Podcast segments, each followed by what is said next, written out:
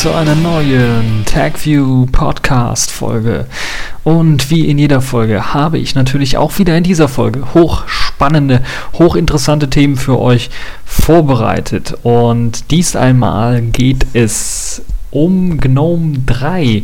Und zwar hat GNOME ein neues Design vorgestellt, das voraussichtlich mit GNOME 3.6 oder einem Nachfolger von GNOME 3.6, also aller Voraussicht nach dann GNOME 3.8 mit Einzug erhalten soll. Dann haben wir News zu dem äh, Tizen bzw. Tizen Betriebssystem, an dem ja auch Samsung mitentwickelt und das auf Linux basieren soll. Und dann gibt es eine News zu Ubuntu und Wayland. Und dann der Rest äh, dreht sich dann natürlich wieder einmal um Netzpolitik und Urheberrechtsdebatten, denn ähm, die hören irgendwie nicht auf und es wird immer kurioser, sagen wir mal so. Fangen wir aber zunächst einmal mit dem techniklastigen Thema an, nämlich GNOME 3. GNOME 3.6 ist quasi schon in den Startlöchern und die Entwickler sind auch schon fleißig dabei, das Design von GNOME so ein bisschen wieder was zu verändern bzw. anzupassen und das Ganze ja so ein bisschen wieder was ähm, neu zu gestalten. Und das ist tatsächlich sehr interessant, was sie da zeigen. Da zeigen sie zum Beispiel auch einen neuen Login-Screen, den sie in der Vorbereitung haben, der ja deutlich flüssiger ablaufen soll, als das noch äh, vorher der Fall war. Und ähm, vor allen Dingen soll der eine ja einfache Transition haben, quasi von dem Bootsplash, den man normalerweise sieht, hin zu dem eigentlichen, das soll äh, zum eigentlichen Login-Screen, das soll jetzt viel einheitlicher laufen und dann natürlich auch ähm, der Login-Screen selber soll eben nicht nur eine Liste von Namen enthalten, sondern soll auch ähnlich wie es bei Windows der Fall war, Windows 8 der Fall ist, so eine Art ja Slide, also Wegslide-Mechanismus haben, wenn man zum Beispiel äh, länger nicht am PC saß.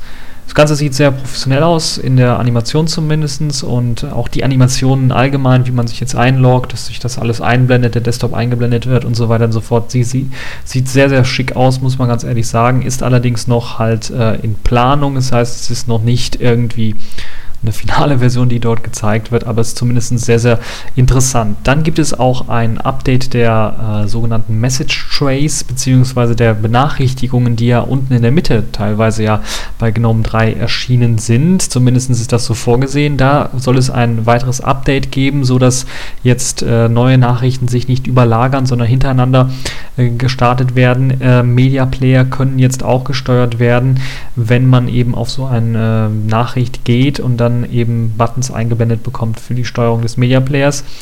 Ähm, was auch interessant ist, wenn ich die Maus nicht bewege, werden neu reinkommende Nachrichten nicht automatisch wieder versteckt, sondern bleiben erstmal sichtbar. Erst wenn ich die Maus bewege, also quasi Arbeit auf dem Desktop stattfindet, äh, verschwindet diese Nachricht dann nach einem Timeout. Das hat halt den Vorteil, dass wenn man nicht am PC sitzt und eine neue Nachricht irgendwie reingekommen ist, dann sieht man sie immer noch.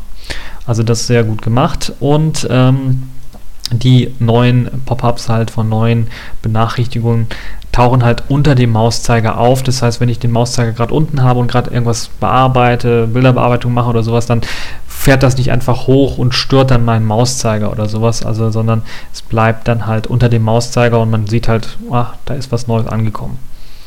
Das ist also sehr, sehr schön äh, gemacht auch, auch äh, sehr, sehr designtechnisch wieder sehr, sehr gut gemacht. Und ich denke, das ist ein sehr, sehr sinnvolles Update, gerade wenn es darum geht, dass man halt eben Benachrichtigungen tatsächlich äh, dann nutzen kann, tatsächlich, wenn man sie aktiv nutzen möchte, sie aber einem nicht im Weg rumstehen, äh, wenn sie halt eben äh, irgendwie aufpoppen oder wenn sie halt erscheinen und man gerade was anderes am Machen, an, am Tun ist, dann äh, soll das natürlich anders werden. Apropos Benachrichtigung, da soll es jetzt in dieser Trail-Leiste, die ja unten rechts zu erreichen ist, standardmäßig bei der GNOME 3 Shell, soll es jetzt auch größere Icons geben, also eine größere ähm, Tray-Icon-Anzeige im Grunde genommen. Und sie soll ähnlich wie eben auch bei dem Unity beim Indikatormenü oder beim Soundmenü soll es eben die Möglichkeit geben, zum Beispiel den Rhythmbox Player dort anzuklicken und dann eben äh, kriegt man die Möglichkeit, nicht nur die, die äh, Musiklautstärke oder auch den Track zu steuern, sondern man hat auch die Möglichkeit, zum Beispiel eine Audio-CD, die gerade gebrannt wurde, ist auszuwerfen. Also solche Sachen, die halt eben diese Applikation speziell macht, die sollen dort auswählbar sein. Also ähnelt so ein bisschen an äh, dem also es ähnelt sehr stark äh, an dem Indikatormenü von Ubuntu oder von Unity. Und äh, allerdings trotzdem sieht das sehr, sehr ja, gut aus und integriert sich halt etwas besser natürlich in die GNOME 3 Shell. Dann gibt es Neuigkeiten beim äh, Scrolling. Da soll eben das Touchpad-Scrolling optimiert werden. Allerdings auch das Scrolling mit der Maus soll dort deutlich besser sein, was den Standard-Webbrowser, also Web heißt er ja, neuerdings der umbenannte Epiphany angeht. Der soll jetzt, ähm, ja, das Smooth Scrolling soll dort besser funktionieren und auch das äh, ja, direkte Scrollen, wenn man in die Scrollleiste reinklickt, soll jetzt besser laufen und flüssiger laufen. Und dieses natürliche Scrollen soll jetzt da auch mit eingebaut sein. Und auch bei dem Touchpad soll halt eben das Scrolling deutlich flüssiger laufen.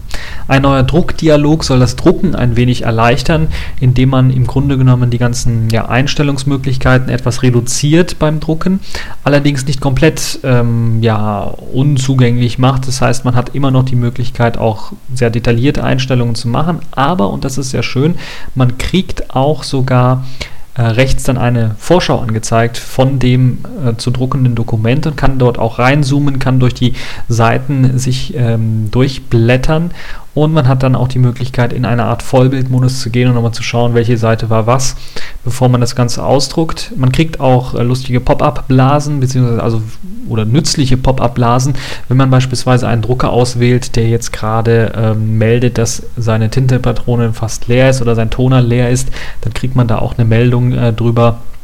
Wie das Ganze dann funktionieren soll, äh, ganz genau müssen wir uns noch äh, bei der GNOME 3 3.6er Variante dann mal genauer anschauen, ob das dann auch so funktioniert bei allen Druckern äh, oder ob es halt nur spezielle Drucker sind, äh, die eben im Treiber das unterstützen, müssen wir mal schauen. Ansonsten, ähm, was beim Druckerdialog mir zumindest aufgefallen ist, dass die Buttons, die man normalerweise unten angeordnet hat zum ja, Abbrechen oder zum Drucken, dass die jetzt in die Titelleiste gewandert sind. Also ähnlich wie es bei OS 10 äh, dem ähm, dem, ähm, ja, wie heißt es, App, äh, iTunes App Store bei OS 10 ähm, aussieht, ist jetzt auch bei GNOME 3 quasi in der Titelleiste sind dort quasi Buttons reingewandert. Also das sieht so ein bisschen also für mich sieht es seltsam aus, weil in der Titelleiste erwarte ich normalerweise einen Schließen-Knopf und einen Beenden-Knopf und sowas, aber nicht irgendwie Buttons. Und das ist jetzt da mit reingewandert. Da ist das Interessante, dass eben der Button zum Drucken einen blauen Hintergrund hat. Also kein einheitlicher Button ist, wie man es normalerweise kennt, mit diesem ja, weiß-grauen Hintergrunddesign äh, von GNOME 3, sondern es ist ein blauer Button, der eben äh, dort dann noch deutlicher zeigt, auch mit der Farbe, das ist jetzt der Button, wenn man die, die Aktion dann tatsächlich ausführen möchte. Auch interessant ist, dass das Ganze auch übernommen wurde in äh, weiteren Programmen, also auch mit diesem blauen Button und auch eben mit der Möglichkeit, dass Buttons halt in der Titelleiste drin sind. Die Titelleiste ist ja sehr, sehr breit und da passt halt so ein Button auch rein und man spart sich dann natürlich unten etwas mehr Platz. Aber es zeigt ja auch, wohin die Reise dann hingeht die geht ganz, ganz deutlich dahin, äh, dass GNOME 3 Shell dann tatsächlich auch benutzerfreundlich wird auf Tablets und äh, ich werde euch natürlich das Ganze verlinken äh, zu diesen Themen. Es gibt noch einen zweiten Teil Design Update, den ich auch noch verlinken möchte, den ich auch noch kurz erwähnen möchte. Dort gibt es so schöne Sachen, dass auch Programme aktualisiert werden. Zum Beispiel gibt es jetzt eine ja, Möglichkeit, die auch so an Tablets ausgerichtet ist, ähm, Uhrzeit einzustellen, Uhrzeiten einzustellen, verschiedene Uhrzeiten einzustellen, die mit einem Hintergrundbild noch zu äh, illustrieren, damit man weiß, okay, jetzt ist man hier zum Beispiel in Boston oder in Berlin. Und da gibt es halt na gut, da ist jetzt die Uhrzeit nicht unterschiedlich, aber in äh, London oder in äh, Berlin zum Beispiel haben wir eine unterschiedliche Uhrzeit oder sowas. Mm, den Screenshot äh, könnt ihr euch auch mal anschauen. Ich werde natürlich das Ganze verlinken, dann könnt ihr das Ganze sehen. London bekommt dann die London Bridge im, als Hintergrundbild und kriegt dann vorne drauf als so ein Stempel, wo dann halt äh, die Uhrzeit und äh, das Datum bzw. der Tag dann drin steht. Also so eine Anwendung wird es dann auch geben. Äh, wiederum gemein mit dem Webbrowser und mit anderen Anwendungen wird halt in der Titelleiste werden Buttons versteckt, nicht nur Buttons, sondern in dem Fall auch äh, Tabs versteckt, wo man dann zwischen verschiedenen Funktionen, Programmfunktionen umschalten kann. Zum Beispiel eben die eine Funktion, die hier ich schon angesprochen habe, äh, die Weltuhr, wo ich dann verschiedene Uhrzeiten äh, der Welt sehen kann. Ich kann auch ähm, ja eine Stopwatch, also eine Stoppuhr einschalten, einen Timer oder einen Alarm auslösen bzw. einstellen, äh, der mich dann wecken soll. Also sehr, sehr angelehnt an Tablets und das führt sich auch weiterhin so fort, wenn man das, neues Note, das neue Notes-Programm sieht, also das Notizenprogramm, das äh, wiederum an Tablets ausgelegt ist, äh, sehr, sehr einfach gehalten ist, also tatsächlich äh, ja, Notizzettelchen anzeigt in verschiedenen Farben, wo man dann halt was reinschreiben kann und oben halt äh, die Möglichkeit bietet, eine globale Suchbox zu benutzen, um halt eben nach Notizen zu suchen. Das gleiche gilt auch für eine To-Do-Liste, die soll ebenfalls äh, möglich sein in, einem, in einer ja, gesonderten Applikation, die sich To-Do nennt, wo man sich dann halt zum Beispiel seine Einkaufsliste ähm, gestalten kann und äh, mit Häkchen dann einfach äh, Dinge abhaken kann, die man bereits schon eingekauft hat zum Beispiel. Die ganze UI ist äh, sehr schön geraten, muss man ganz ehrlich sagen, nur widerspricht das irgendwie so meinem Gefühl, wie man so eine Software entwickelt, wenn man eine Softwareversion hat, dann sollte man doch irgendwie nicht ja, ständig in jeder neuen Version das Design komplett auf, äh, ja, über Bord werfen im Grunde genommen. Das macht jetzt GNOME äh, mit äh, dieser ja, Version im Grunde genommen und bindet immer mehr Tablet-Geschichten ein. Die machen natürlich Sinn, weil Tablets ja auch irgendwie unterstützt werden sollen, aber auf dem Desktop, äh, ob das so, ja, ob das so gut ist, müssen wir mal schauen. Ähm, dann gibt es noch eine neue Activity Overview Search, die einem erlauben soll, halt eben über mehrere Aktivitäten hinweg und mehrere Programme hinweg äh, eine Suche zu gestalten. Und ähm, dann soll es auch eine Möglichkeit geben, dass man zum Beispiel ein äh, Menü jetzt tatsächlich global einbauen möchte, allerdings nicht wie es bei äh, Unity der Fall ist, wo man dieses Menü ähm, irgendwie oben in dem, im Panel eingeblendet bekommt, sondern das äh, erhält man, dieses Menü erhält man tatsächlich nur, wenn man eben in dem Panel oben auf die Applikation, die gerade läuft, draufklickt und dann öffnet sich so ein kleines Menü. Das Menü wird auch ein bisschen abgeschlankt, also es wird jetzt kein äh, Dateimenü, kein Bearbeiten-Menü oder sowas alles geben, sondern es werden halt nur noch die Menüeinträge angezeigt, die wichtig sind. Das kann man beim äh, Taschenrechner sehr gut sehen. Da gibt es halt den, die Modi, die man, äh, zwischen denen man umschalten kann. Die werden dort angezeigt, äh, die Einstellungen und ansonsten ist es halt nur ein, ein Hilfemenü und ein Quit, um die Applikation zu beenden. Ähm, inwiefern sich das dann auch auf andere Applikationen beziehen wird, ob OpenOffice, ob Firefox damit dann auch irgendwann mal unterstützt wird, das werden wir sehen, weil das ja mehr komplexere Menüs sind. Und ich glaube, dass solche komplexen Menüs dann tatsächlich nicht eben oben äh, reingepackt werden können, weil eben äh, da muss halt irgendwie, sonst wird halt eben dieses Menü ellenlang, weil es ja auch eine Menüform ist zur Darstellung des Menüs. Und das erinnert mich so ein bisschen dann an ähm, das, was ich schon gesehen habe beim Window Maker beziehungsweise beim Next OS oder Next Step, so hieß es ja, ähm, wo es im Grunde genommen ja auch eben Menüs in dieser ausgelagerten Form gab, untereinander angeordnet, nicht in einem eigenen Submenü im Grunde genommen, wo man das aufklappen konnte, sondern es hat sich halt immer eingeblendet und das, da hat man sehr schnell die Übersicht verloren, weil es halt sehr, sehr viel zum Anklicken gab. Und ich bin mir noch nicht so sicher, ob das tatsächlich bei allen Applikationen dann von Vorteil wäre, das so zu machen. Ähm, bei ja, so kleinen Applikationen wie dem Taschenrechner zum Beispiel ist es kein Problem, weil da gibt es ja so meistens nur ein, zwei Menüeinträge, die man nicht so häufig braucht. Trotzdem ist natürlich dann auch die Frage, eine große Kritik von diesem globalen Menü bei Unity war ja, dass man die Menüeinträge, das Menü selber nicht immer direkt findet. Das Problem hat man bei dem GNOME 3, ähm, bei der GNOME 3 Shell dann auch, weil eben halt dieses Menü sich hinter diesem ähm, Symbol und dem Namen des Programmes einfach verbirgt und es eher ja aussieht wie eine Taskleiste oben das Panel und hm, ja, da muss man halt auch erstmal drauf kommen, dass man halt eben auf diesen einen äh, Eintrag äh, des Programmes dann draufklicken muss, um halt ein Menü von diesem Programm zu sehen. Also das ist so das, was ich so äh, abschließend kritisieren möchte. Ansonsten äh, entwickelt sich das Ganze doch schon äh, sehr schnell und auch designtechnisch ist es hochinteressant, was da gemacht wird. Nur so die Diskrepanz äh, ist doch jetzt immer deutlicher von Applikationen, die ja ganz klar für Touchscreens ausgelegt sind und in anderen Applikationen wie beispielsweise dem Nautilus, dem Dateimanager, der ganz klar aus der Desktop-Welt stammt, eine 1 zu 1 äh, Übernahme quasi von dem äh, GNOME 2 Dateimanager für den Desktop halt war, für die Mausbedienung und für die Tastaturbedienung ausgelegt. Ähm, und aus diesem Grund ist da schon äh, in GNOME 3 so eine Diskrepanz erkennbar. Die ist natürlich nicht so groß, wie man es vergleicht mit Windows 8, wo halt Desktop-Applikationen und Metro-Applikationen tatsächlich richtig getrennt sind. Trotzdem ist es immer noch da und da besteht natürlich die Gefahr, dass dann halt irgendwie eine uneinheitliche UI entsteht und da muss halt GNOME, ähm, für die es ja bisher zumindest in GNOME 2 Zeiten immer doch ein hohes Gut war, eine einheitliche UI irgendwie irgendwie zu bieten. Die müssen da ein bisschen darauf achten, dass äh, sie die Leute damit nicht verschrecken. Auf jeden Fall für den, für den Tablet-Markt könnte das sehr interessant sein. Also ich kann mir durchaus vorstellen, diese UI-Elemente, die ich hier sehe, auch auf anderen Programmen äh, auszudehnen und dann eventuell auf einem Tablet vielleicht auch ein GNOME 3 zu benutzen, das dann halt eben ähm, mit diesen neuen UI-Elementen ausgestattet ist. Also GNOME 3 auf jeden Fall auf einen sehr, sehr interessanten designtechnischen Weg und wer mehr dazu erfahren möchte, kann natürlich in den Links sich das Ganze anschauen. Ich werde den Part 1 und den Part 2 verlinken, dann könnt ihr euch das ganz, ganz, ganz genau anschauen. Und äh, ja, viel Spaß äh, dabei.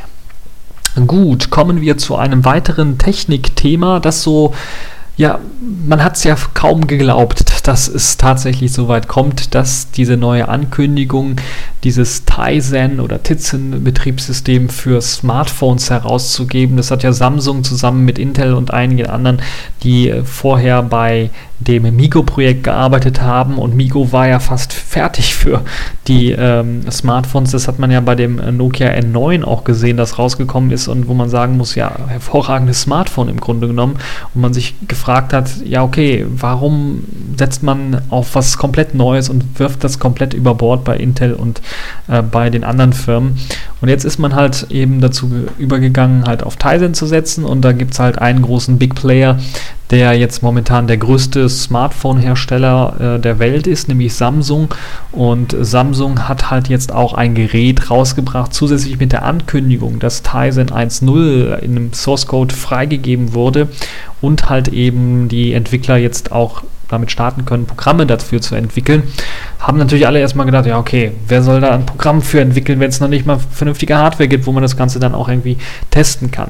Dem entgegengewirkt hat jetzt tatsächlich auch Samsung, indem sie halt eben ein Developer-Phone veröffentlicht haben. Es wirkt noch etwas recht klobig heißt auch, äh, glaube ich, nur Tizen Phone oder Tizen Developer Phone und man hat auf dieser Tizen Developer Conference dann dieses Telefon vorgestellt, kommt mit einem ähm, ja, Tizen 1.0, also dieser im Quellcode veröffentlichten Version daher, die jetzt natürlich kompiliert wurde. Äh, das Gerät verfügt über 1 GB RAM und einen ARM Cortex A9 Dual-Core Prozessor mit 1,2 GHz Takt, also schon recht ordentlich, würde ich mal sagen. Und es sollte vielleicht auch die Plattform sein, äh, auf der man anstreben sollte, äh, bei dem Tizen-Projekt dann auch für zu programmieren. Und auf dieser ja, Konferenz wurde halt eben diese Version 1.0 von Tizen auch vorgestellt, auch auf diesem Smartphone. Und man kann auch einige Tools da schon sehen, einige Programme schon sehen, die darauf äh, laufen. Äh, die Größe des Displays beträgt etwa 5 Zoll, also etwas mehr als 4 Zoll, 4,65 Zoll, um ganz genau zu sein, ist ein super AMOLED-Display, ist allerdings natürlich weit davon entfernt, dass es ein produktionsreifes Gerät ist, ist sehr klobig, habe ich ja schon erwähnt, ähm, wird allerdings auch mit üppigem Speicher ausgeliefert, also 16 GB Flash-Speicher sind intern verbaut und es gibt zwei Kameras mit 8 bzw. 2 Megapixel, also 8 Kamera, die, hinter, äh, die hintere Kamera zum Fotos schießen und 2 Megapixel Kamera für eben Videotelefonie, um sich selber irgendwie aufzunehmen. Und das Smartphone verfügt natürlich auch über ein äh, WLAN-Modul, das kann natürlich dann auch WLAN N. Was das jetzt ganz genau für ein Modul ist, ist leider nicht gesagt. Und es gibt auch einen GPS-Empfänger, damit man damit auch ein bisschen rumexperimentieren kann. Auf jeden Fall ist interessant, es gibt auch ein Video, ein erstes Video, das veröffentlicht worden ist, das das Gerät so ein bisschen ja, näher zeigt. Es hat einen Home-Button, also einen einzigen Knopf, äh, einen Hardware-Knopf. Äh, das ähnelt so ein bisschen an, dem, ja, an das iPhone im Grunde genommen. Wobei äh, das natürlich ein sehr, sehr ja, frühes Entwicklungsphone ist und äh, man muss ganz ehrlich sagen, dass äh, eben auch ähm, man ist auch an der Software her sehen kann. Also die Software ist nicht, sagen wir mal, sehr gut ausgereift und die Software, und das ist das Interessante, ähnelt so in dieser ja, ersten Version sehr stark dem, was man von Android her kennt oder was man von der Oberfläche für Android ähm, von Samsung her gewohnt ist, diese Touch-Width-Oberfläche. Also das ist alles so irgendwie übernommen worden. Auch Elemente von Bada, wo, wo sich ja Samsung bei beidem bedient hat, also die Touch-Width-Oberfläche für, für, für Bada auch teilweise ja genommen hat. Äh, das wollen sie jetzt tatsächlich auf Tizen auch so fortführen. Es gibt also auch die Möglichkeit, zum Beispiel von oben mit dem Daumen runter zu swipen und sich so nach Benachrichtigungscenter anzeigen zu lassen, was einem dann ähm, auch die Möglichkeit gibt, zum Beispiel WLAN schnell an- und auszuschalten, Bluetooth an- und auszuschalten äh, oder eben weitere äh, Dinge dann aufzurufen, wie äh, halt Benachrichtigungen, die man bekommen hat. Ähm, ansonsten die Programme, die bereits enthalten sind, sind sehr simpel gehalten. Es gibt eine Uhr, ein Uhrzeitprogramm, es gibt aber auch ein Musikprogramm, wo man durchscrollen kann. Äh, es gibt ähm, einige andere ähm, Einstellungen, die man tätigen kann. Das erinnert so ein bisschen alles an, ähm, ja, an, an äh, ja, Android in der früheren Version 1.6 oder sowas, also von der, von der Grafik her und von der Bedienung her ist das deutlich schon so. Es gibt einen Task-Switcher, womit man dann zwischen verschiedenen Tasks äh, wechseln kann. Das ist in einer Liste einfach nur aufgelistet. Das heißt, man kann dann äh, die Programme sehen, die ja, extern laufen, wie beispielsweise zum Beispiel ein äh, ein Musikplayer oder sowas oder auch interne Sachen, die eine höhere Priorität zum Beispiel haben, wie der Dialer, also zum Auswählen oder zum Wählen von Telefonnummern. Ob man damit überhaupt telefonieren kann, das haben äh, die äh, Leute, die das Video gemacht haben, leider noch nicht gemacht, weil keine SIM-Karte eingelegt war. Allerdings kann ich mir gut vorstellen, dass das eigentlich möglich sein sollte. In dem Telefon kann man auch zumindest in den Einstellungen sehen, dass NFC unterstützt wird, also Near Field Communication kann damit dann auch durchgeführt werden und das macht das Ganze doch schon ein ja, sehr interessantes Entwicklungstelefon. Vielleicht nicht nur für Tizen, sondern wenn Tizen drauf läuft, könnte ja auch eventuell Migo drauf laufen oder andere Sachen äh, könnten darauf laufen, wenn das denn tatsächlich auch ja, vielleicht ein bisschen weiter geht, als dass man es nur den Entwicklern in die Hand gibt ähm, ähm, und vielleicht auch ein paar technikaffinen Leuten. Ansonsten die Anbindung an ja, soziale Netzwerke oder sowas, Twitter, Facebook ist alles schon mit integriert in einem Tizen-System und äh, die ganze Oberfläche ist halt in HTML5 gehalten. Was mich so ein bisschen gestört hat, äh, war, und da erkennt man so das Bedienungskonzept von Tizen schon, dass der Zurückknopf zum Beispiel immer unten rechts zu finden ist. Also es ist ein Softwareknopf, ist kein Hardwareknopf. Es gibt halt nur einen Hardwareknopf, das ist der Home-Button. Aber wenn man halt äh, das Gerät bedient und in verschiedene Menüs reingeht und Untermenüs, dann findet man unten rechts den Zurückknopf. Das hat mich so ein bisschen gewundert, weil normalerweise ist man das ja vom PC her gewohnt und auch von anderen Systemen, dass der Zurückknopf immer oben links oder unten links ist, aber immer irgendwie links und nicht rechts. Und das hat mich so ein bisschen äh, irritiert, sagen wir mal so. Recht erfreulich ist, dass der Webbrowser, den man schon dort eingebaut hat, doch äh, recht ordentlich ist. Also es scheint tatsächlich einer der besten Webbrowser zu sein, was, den, äh, was die Unterstützung von HTML5 angeht. Dort hat er zum Beispiel im HTML5-Test äh, bereits sehr, sehr gute Werte. Also über 400 Punkte äh, hat er da bekommen und äh, das ist doch schon mal ein sehr, sehr guter Anfang. Ansonsten die anderen Programme, die dort ausgeliefert sind, sind recht simpel gehalten, also sehr, sehr simpel gehalten, als ob das, äh, man merkt so richtig, dass dieses Tizen-System also sehr schnell zusammengeschustert worden ist. Es ist zwar alles schön in HTML5 und so gehalten, aber das ist nicht mehr als eine Technik-Demo. Es ist weit, noch sehr weit davon entfernt, dass das tatsächlich den Leuten in die Hand gegeben werden kann, um dann damit zu arbeiten. Also da muss richtig aufpoliert werden, weil das sieht halt so aus wie ein Android äh, 1.6, 1.5, äh, also von der Grafik her und von der der Bedienung her und äh, man erwartet einfach heutzutage viel mehr. Es wirkt also recht altbacken noch, muss man ganz ehrlich sagen. Und äh, also da hat noch kein Designer so richtig drüber geschaut und äh, das ist halt das, was so ein bisschen blöd ist. Ansonsten, ich glaube, das Beste, was denen gelungen ist, ist tatsächlich dieser Webbrowser. Der arbeitet recht schnell, man kriegt auch eine super Kartenübersicht mit Compositing-Effekten, wo man dann die Möglichkeit hat, zwischen verschiedenen Webseiten hin und her zu schalten. Also das ist sehr gut gemacht ähm, und äh, ansonsten ist das halt noch sehr, sehr experimentell.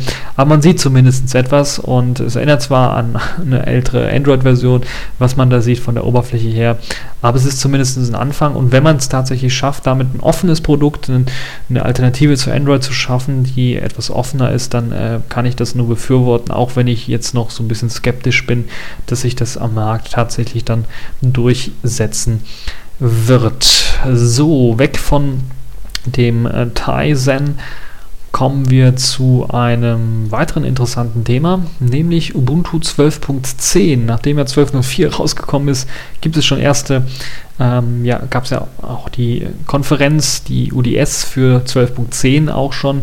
Und dort hat ja Mark Shuttleworth eine Rede gehalten und viele anderen haben da eine Rede gehalten. Und im Grunde genommen war es natürlich auch so ein bisschen, ähm, ja, eine Veranstaltung, wo man sich gegenseitig auf die Schulter geklopft hat, wie gut dann doch die 12.04er Version geworden ist. Und ähm, so richtig großartige Pläne für 12.10 habe ich jetzt noch nicht entdecken können. Das Einzige, was mich dann doch so ein bisschen ähm, ähm, ja, mich interessiert hat, war, dass jetzt Wayland tatsächlich in Ubuntu 12.10 funktionieren soll. In 12.04 hat man es ja, äh, auch wenn man es nachinstallieren kann, äh, funktioniert es nicht so richtig. Das hat man äh, jetzt äh, beschlossen, dass das in 12.10 geändert werden soll. Es soll Wayland nicht standardmäßig eingesetzt werden, allerdings soll es eine ja, funktionierende Möglichkeit geben, Wayland nachzuinstallieren und dann tatsächlich auch Programme darauf auszuführen. GTK-Programme sind da äh, natürlich äh, die Programme, die im Vordergrund stehen, aber auch Qt-Programme können natürlich darauf ausgeführt werden und man kann damit rumexperimentieren. Und das ist, glaube ich, das Hauptaugenmerk jetzt mit 12.10, dass man tatsächlich auch ähm, die Möglichkeit bekommt, halt eben auf diesem äh, Wayland Compositor und mit dem Wayland Compositor auch Wayland-Applikationen ähm, zu starten, zu schreiben und zu gucken, wie das Ganze dann funktioniert, zu testen vor allen Dingen, um dann halt auch Bugs auszumerzen. Es gibt ja schon einige äh, erste Ansätze, zum Beispiel einen Tiling Window Manager für Wayland zu erstellen ähm, und ich glaube, das ist, glaube ich, ein sehr, sehr guter Weg dahin, wo es gehen sollte. Ansonsten würde ich sagen, Wayland ist halt noch sehr, sehr früh in der Entwicklung und ich glaube nicht, dass Wayland tatsächlich in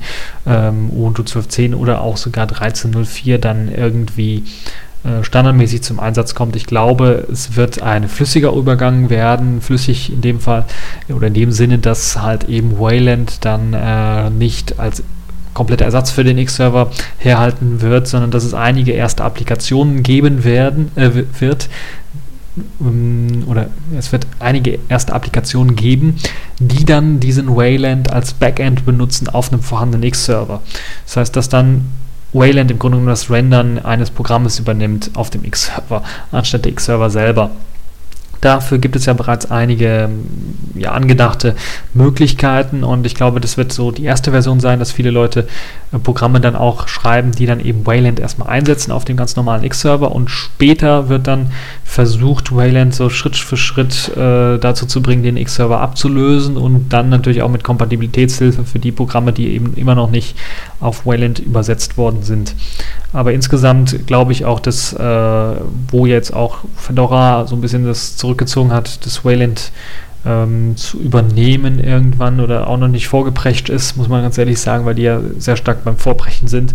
Äh, merkt man auch bei ButterFS, wo sie sehr schnell vorgeprescht sind mit, äh, ich glaube, sie haben es schon zwei oder dreimal angekündigt, dass das halt tatsächlich Standarddateisystem werden soll in Fedora hat es bis jetzt noch nicht geschafft. Und äh, wenn auch jetzt hier schon Fedora so ein bisschen zurückhaltend ist, äh, würde ich mal sagen, dass es mit Wayland doch noch eine ganze Ecke hin ist. Also drei, drei vier Jahre äh, oder ja, in drei Jahren könnte ich sagen, okay, da haben wir ein stabiles Wayland, was dann auch alle Distributionen benutzen, aber früher ist damit tatsächlich nicht zu rechnen, weil ja auch die ganzen Toolkits umgestaltet werden müssen Und äh, da ist natürlich dann auch noch ähm, eine Anpassung eventuell nötig. Qt 5 ist ja jetzt auf dem Weg, das muss ja auch noch alles gemacht werden. Und äh, GTK ist ja auch erst bei, 3, bei der 3.4er Version, unterstützt da erstmal Wayland erstmals und das muss auch alles erstmal ja, ähm, abgestimmt werden. Und es dauert also noch was, bis wir dann tatsächlich auch Wayland auf unserem Desktop-System ausprobieren können. Ähm, spätestens halt mit Ubuntu 12.10 haben wir zumindest eine erste Möglichkeit, äh, Wayland in einem Fensterchen extra laufen zu lassen und das Ganze dann auszuprobieren. Ich bin mir sicher, dann werden auch äh, sicherlich andere Distributionen die Möglichkeit bieten, das dann tatsächlich auch auszuprobieren. Accepted. Connecting. Complete. System activated. All systems operational.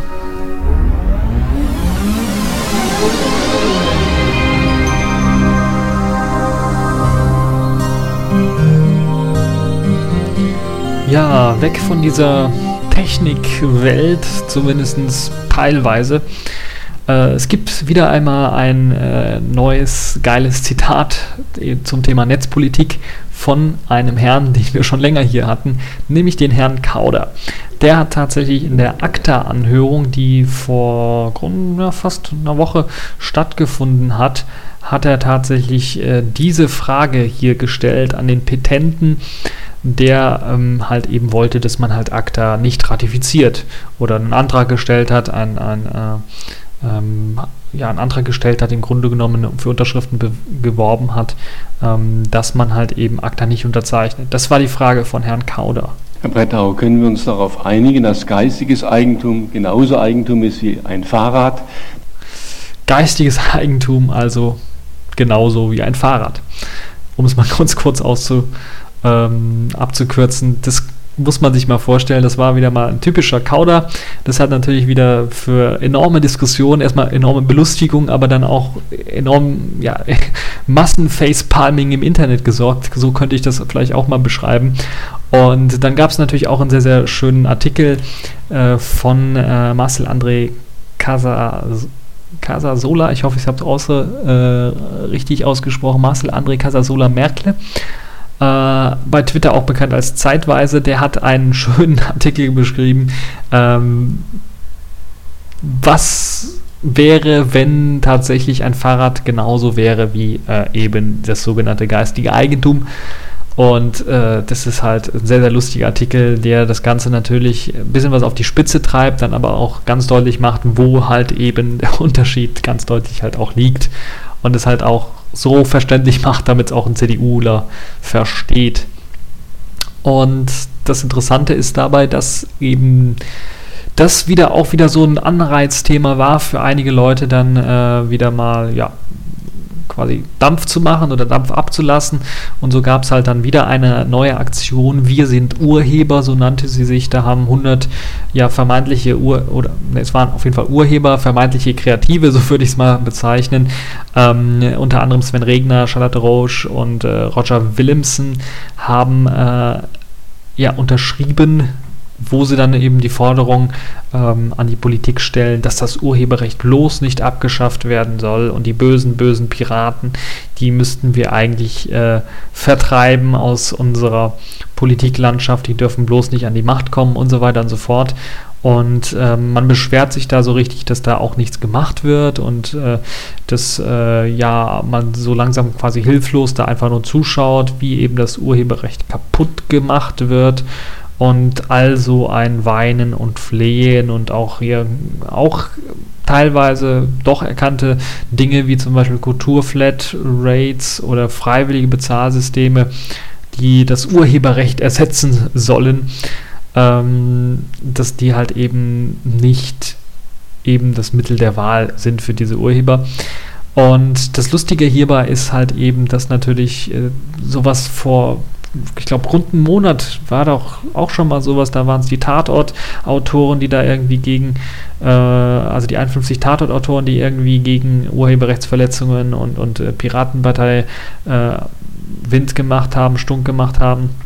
Und jetzt sind es hier ein paar Urheber, also die haben es nicht kapiert, weil dann gab es natürlich auch wieder eine Gegendebatte, eine Gegenkampagne von eben unter anderem dem Chaos Computer Club, der dann, was waren es, 101 Leute irgendwie gegen die äh, Forderungen der 51 Data-Autoren irgendwie gestellt haben und so weiter und so fort. Und jetzt gibt es natürlich auch wieder Gegenkampagnen. Das bringt doch alles nichts. Jetzt gibt es zum Beispiel die Gegenkampagne Wir sind Bürger, die genau das Gegenteil macht, oder auch eine Gegenkampagne, die äh, nennt sich Wir sind auch Urheber.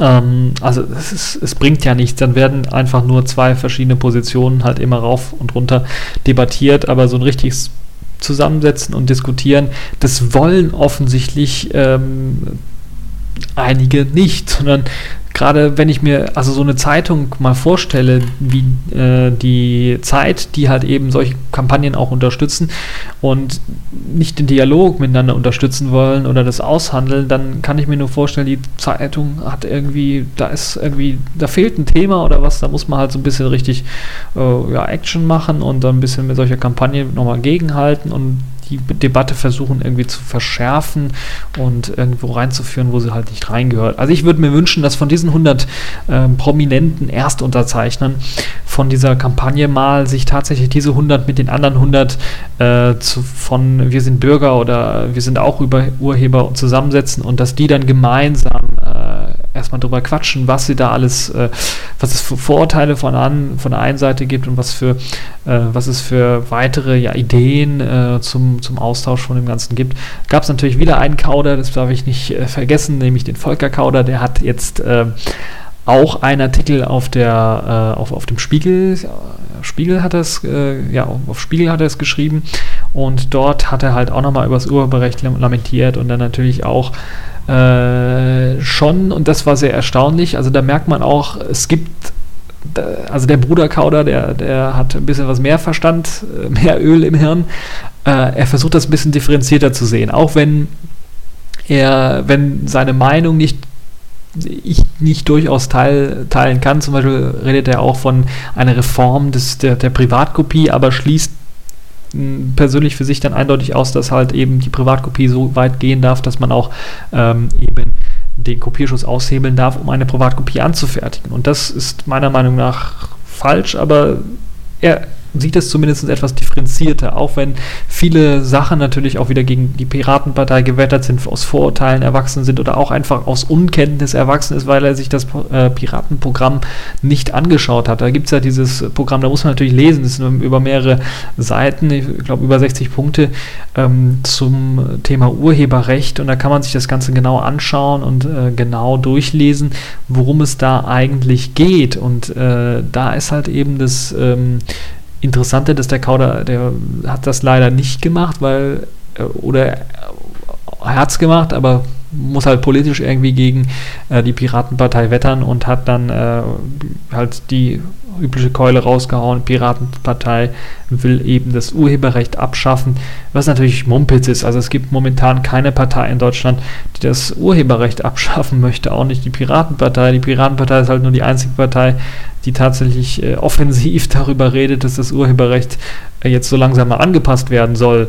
Aber anpassen heißt ja nicht abschaffen. Und ähm, interessant ist da die Kohärenz, die ich da sehe zwischen Herrn Kauder, der meinte, oder der ganz genau gesagt hat, dass halt eben äh, die Nutzer, die sich auf kommerziellen Tauschbörsen Dinge herunterladen, die wissen, dass sie eine Urheberrechtsverletzung begehen.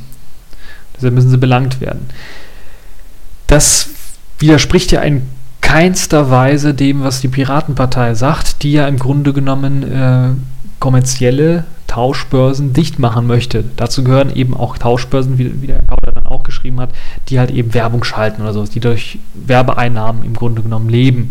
Also äh, sowas wie, ähm, sagen wir mal hier Mega Upload, das ja deutlich mit Werbeeinnahmen äh, zum Beispiel eben Geschäfte gemacht hat. Und wenn sie halt illegale Angebote anmieten, ähm, gäbe es halt nicht. Auch nicht unter dem Piratenpartei, also oder mit, mit Hilfe der Piraten, die, die wollen das nicht legalisieren. Das, was legalisiert werden soll, ist oder was gestärkt werden soll und das sollte man vielleicht ähm, auch vielleicht wäre das sinnvoll, es bei der Piratenpartei mal als äh, Vision auch mal reinzuschreiben, um es vielleicht deutlicher zu machen. Man will eine Stärkung der Privatkopie erreichen. In dem Sinne, dass eben die Privatkopie so weit ausgedehnt werden soll, dass eine nicht kommerzielle, ein nicht kommerzielles Teilen von ähm, Immaterialgut oder von Immaterialgüter, Musik, Videos oder sowas, dass das erlaubt sein soll. Das heißt, wenn ich einen Torrent erstelle mit meiner mit einem neuen Song, den ich mir gerade gekauft habe und den meinen Freunden zukommen lassen möchte, und das natürlich, ich kriege keine Werbeeinnahmen, ich kriege kein Geld von meinen Freunden, dann wäre es äh, oder das soll dann halt eben erlaubt sein. Um es mal deutlich auf die Spitze zu treiben, das ist ja in der analogen Welt erlaubt, wenn ich das Ganze auf CD brenne ähm, äh, oder wenn ich es auf Kassette sogar aufnehme, per analog irgendwie Kopie, also einen alten MC aufnehme, einen uralten Kassettenrekorder und äh, gebe diese Kassette meinen Freunden, ist es erlaubt, ist es äh, Privatkopie, ist es ist auch noch nicht mal eine illegale Umgehung der Sicherheitskopie oder der Sicherheitsbestimmungen auf der CD, weil ich habe ja die CD, die CD nur abgespielt und dann analog aufgenommen. Und dieses Schlupfloch existiert übrigens äh, immer noch. Und das Problem ist, wird halt nur dann interessant, wenn ich eben äh, die CD direkt auslese, den Kopierschutz da quasi dann umgehe, indem ich halt das Ganze nicht analog irgendwie abspiele und wieder aufnehme, sondern indem ich halt eben das Dreck von CD nehme und dann halt eben, anstatt meinen Freunden direkt irgendwie persönlich zu übergehen, äh, zu sagen, ja, hier habt ihr einen Torrent-Link, könnt ihr es runterladen. Oder hier habt ihr einen äh, Link auf meinem FTP und könnt es runterladen. Das ist halt dann das große Problem und äh, das ist halt heutzutage den Leuten nicht verständlich zu machen, weil viele Leute MCs nicht mehr kennen oder analoge Aufnahmen oder sowas. Ähm, auch nicht mehr so gebräuchlich sind und äh, die digitale Welt halt eben das Normale für sie ist.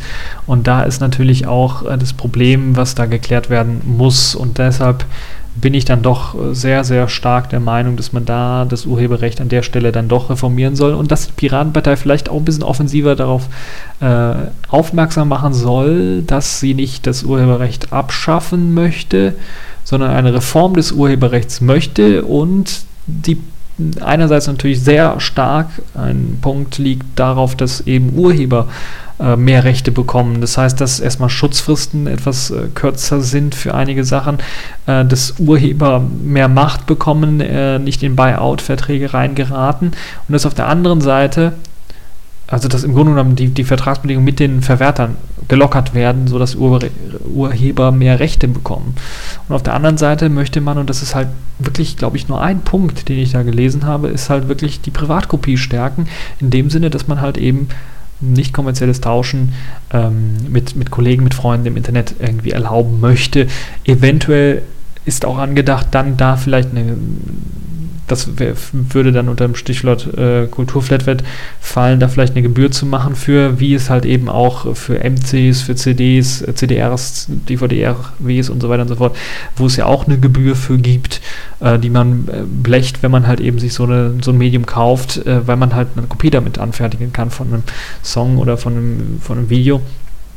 Ähm, aus diesem Grund wäre es natürlich auch nützlich, das vielleicht auch im Internet zu machen eine kleine Abgabe und dann können wir halt eben Musik tauschen. Da habe ich äh, und entkriminalisieren im Grunde genommen äh, ganz, ganz viele auch Jugendliche, die sich vielleicht nicht bewusst sind, weil es halt eben möglich ist, technisch ist es kein Problem und jeder macht es im Grunde genommen. Nur ähm, es ist keiner äh, darf es im Grunde genommen machen. Aber das ist halt, wenn es halt schon so weit ist, dass es halt eben nicht so streng und eng gesehen wird, als äh, also man muss natürlich sagen, die Gesetze sind ja dafür da, dass sie halt eben Ordnung in der Gesellschaft schaffen und natürlich sind sie halt für diese Gesellschaft da. Und wenn die Gesetze nicht mehr die Gesellschaft vertreten, beziehungsweise ein Großteil der Gesetze nicht mehr verständlich ist für die Gesellschaft, dann muss man natürlich überlegen, ob man da nicht vielleicht das Gesetz ändern soll. Das geht aber natürlich nur bei äh, Sachen, die halt eben nicht in so grundrechtliche Dinge eingreifen. Ich glaube, das Urheberrecht greift da nicht so grundsätzlich in solche Dinge ein und aus dem Grund bin ich da doch für, dass wir uns zumindest stark machen, jetzt endlich mal von diesen komischen ähm, ja, Kämpfen, Grabenkämpfen im Grunde genommen äh, wegzukommen, wo eben die einen in ihrem Graben Aufstand machen äh, und mal ein paar Bomb Bömpchen werfen in, in verschiedene Zeitungen implantiert und dann die anderen dann im Internet antworten drauf. Das ist nicht das ist nicht der Sinn der Sache, sondern man muss sich tatsächlich endlich mal auch, die Parteien müssen ihre Verantwortung erkennen und mal sich mit äh, beiden Seiten zusammensetzen und dann darüber diskutieren, ganz egal, wie man jetzt vielleicht dazu steht, ähm, zu dieser ganzen Debatte. Mu muss eine Partei dann auch auf die Idee kommen, okay, das ist sehr heiß diskutiert, wir müssen diesen, diese Grabenkämpfe zwischen der einen Seite und der anderen Seite so ein bisschen befrieden, indem wir einen äh, Kompromiss schaffen. Das klappt in der Politik meistens gut, es sollte in der Gesellschaft, äh, um, wird in der Gesellschaft umso wichtiger, dass man halt auch dort einen Kompromiss schafft, womit dann halt beide Parteien leben können. Es ist klar, dass die einen sich nicht durchsetzen werden können und die anderen auch nicht durchsetzen werden können, weil es immer eben den Widerstand von den anderen geben wird. Deshalb muss ein Kompromiss her, damit beide äh, zu Großteilen dann sich auf etwas einigen können, womit dann beide le leben können. Es wird natürlich immer weiter links und rechte Ränder geben ähm, oder auf beiden Seiten wird es Ränder geben, wo Leute dann tatsächlich auch äh, noch weiter stunk machen werden gegeneinander. Aber wenn sich ein gemeinsamer Punkt findet, eine, eine gemeinsame Verabredung findet, die beide Parteien tragen können zu Großteilen, dann lohnt es sich schon, dass da auch die Politik und auch die großen Parteien dann äh, sich dann auch damit dann auseinandersetzen und das dann auch auf die Tagesordnung bringen. Wo ich gerade dann schon dabei bin, mich hat es ein bisschen gewundert, dass halt eben recht schnell über dieses ACTA geredet wurde, auch im, ähm, im Petitionsausschuss des Deutschen Bundestages, dass aber andere Sachen wie beispielsweise die, das Thema Vorratsdatenspeicherung, wo es ja auch eine Petition gab mit vielen Unterzeichnern, dass das immer noch nicht auf der Tagesordnung steht. Das habe ich nicht nur, äh, mich nicht nur gefragt, sondern auch der Petent selber zu äh, ACTA hat sich das Ganze gefragt, äh, wie es denn aussieht mit äh, dem mit der Vorratsdatenspeicherung, dass es eigentlich traurig ist, dass halt eben diese Vorratsdatenspeicherung nicht auf der Agenda steht. Und das ist halt so äh, tatsächlich ähm, eine Sache, wo ich sagen würde, das müsste vielleicht nochmal dran genommen werden.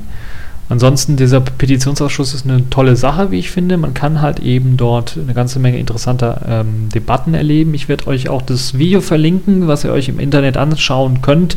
Äh, werde euch noch dazu einen kleinen Hinweis geben, weil man hat es äh, nicht irgendwie getrennt, sondern man hat dann mehrere Sachen noch miteinander verwurstelt, was so ein bisschen, äh, ja, auf den ersten Blick so ein bisschen blöd äh, äh, aussieht, weil es halt, äh, ich glaube, in der ersten Petition geht es um irgendwie Agrarausschüsse oder sowas und dann geht es ab erst einer Stunde 20 oder sowas, äh, kommt halt diese ACTA-Debatte, wo es übrigens auch Überschneidungen gibt mit diesem äh, Agrar- Gedönse, wenn es darum geht, äh, wie halt eben äh, genetisch manipuliert äh, äh, Pflanzen und so weiter und so fort, ob die äh, irgendwie urheberrechtlich geschützt werden dürfen und äh, wie das Ganze mit Generika aussieht, also Medizin, wie die irgendwie geschützt werden können. Das ist ja auch ein großer Aspekt von ACTA, den man nicht unterschätzen darf. Aber das Ganze könnt ihr euch selber anhören und da gibt es auch sehr kluge Thesen von einigen Leuten. Ich glaube, um es mal sehr persönlich zu, zu, sagen, der Herr Kauder, der Siegfried Kauder, der dort äh, aufgetre aufgetreten ist, äh,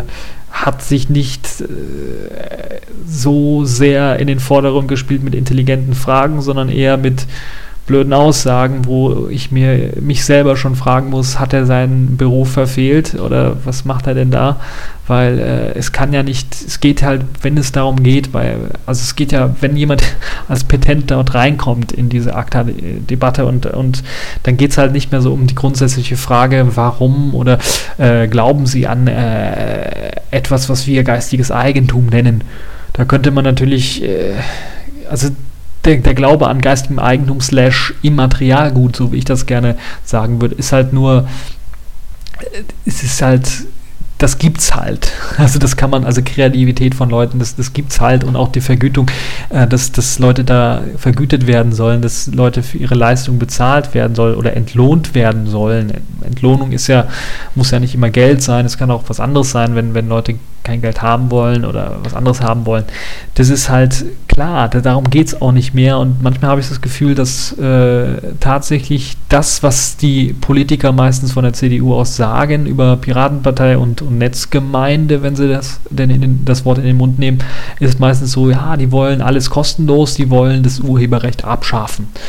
Das ist natürlich Blödsinn. Das will keiner. Also, das will keiner. Das muss man ganz ehrlich sagen. Man will auch, dass in Zukunft kreative Leute davon leben können, von ihrer Kreativität. Wir mögen alle interessante, lustige, spannende Actionfilme oder äh, ja, die größten Filme, die jetzt im Kino laufen, die werden ja von Leuten auch angeschaut. Also wir mögen die, wir wollen die nicht verlieren dadurch, dass wir da irgendwie die Leute nicht unterstützen oder nicht von leben lassen. Allerdings müssen natürlich auch die ganzen Urheber sehen, dass es im Zeitalter jetzt des Internets, der Globalisierung und der Möglichkeit, digitale Kopien zu machen, ohne, also verlustfreie Kopien zu machen von einem Werk, dass halt eben die Vertriebsstrukturen und eben auch das Urheberrecht angepasst werden muss an diese neue digitale Welt. Es geht nicht anders. Man muss es anpassen. Man kann nicht alles so belassen, äh, wie es im 19. Jahrhundert war, sondern man muss tatsächlich Anpassungen vornehmen. Und das wünsche ich mir sehr stark und äh, will dann damit auch schließen, diese TechView Podcast Folge. Ich hoffe, sie hat euch gefallen und ihr hattet äh, Spaß und Freude dabei. Werde natürlich alle Links wieder dranhängen, äh, damit ihr euch das Ganze nochmal in Ruhe durchlesen könnt, vielleicht auch anschauen könnt und äh, dann euch äh, eine eigene Meinung bilden könnt und mir dann natürlich diese Meinung auch irgendwie kundtun könnt, indem ihr ganz einfach in den Kommentarbereich einfach mal was reinpostet und äh, mir dann eure Meinung zu den verschiedenen äh, Sachen dann äh, sagen könnt. So, das war's für diese TechView Podcast Folge. Ich hoffe, sie hat euch gefallen und bis zur nächsten Folge.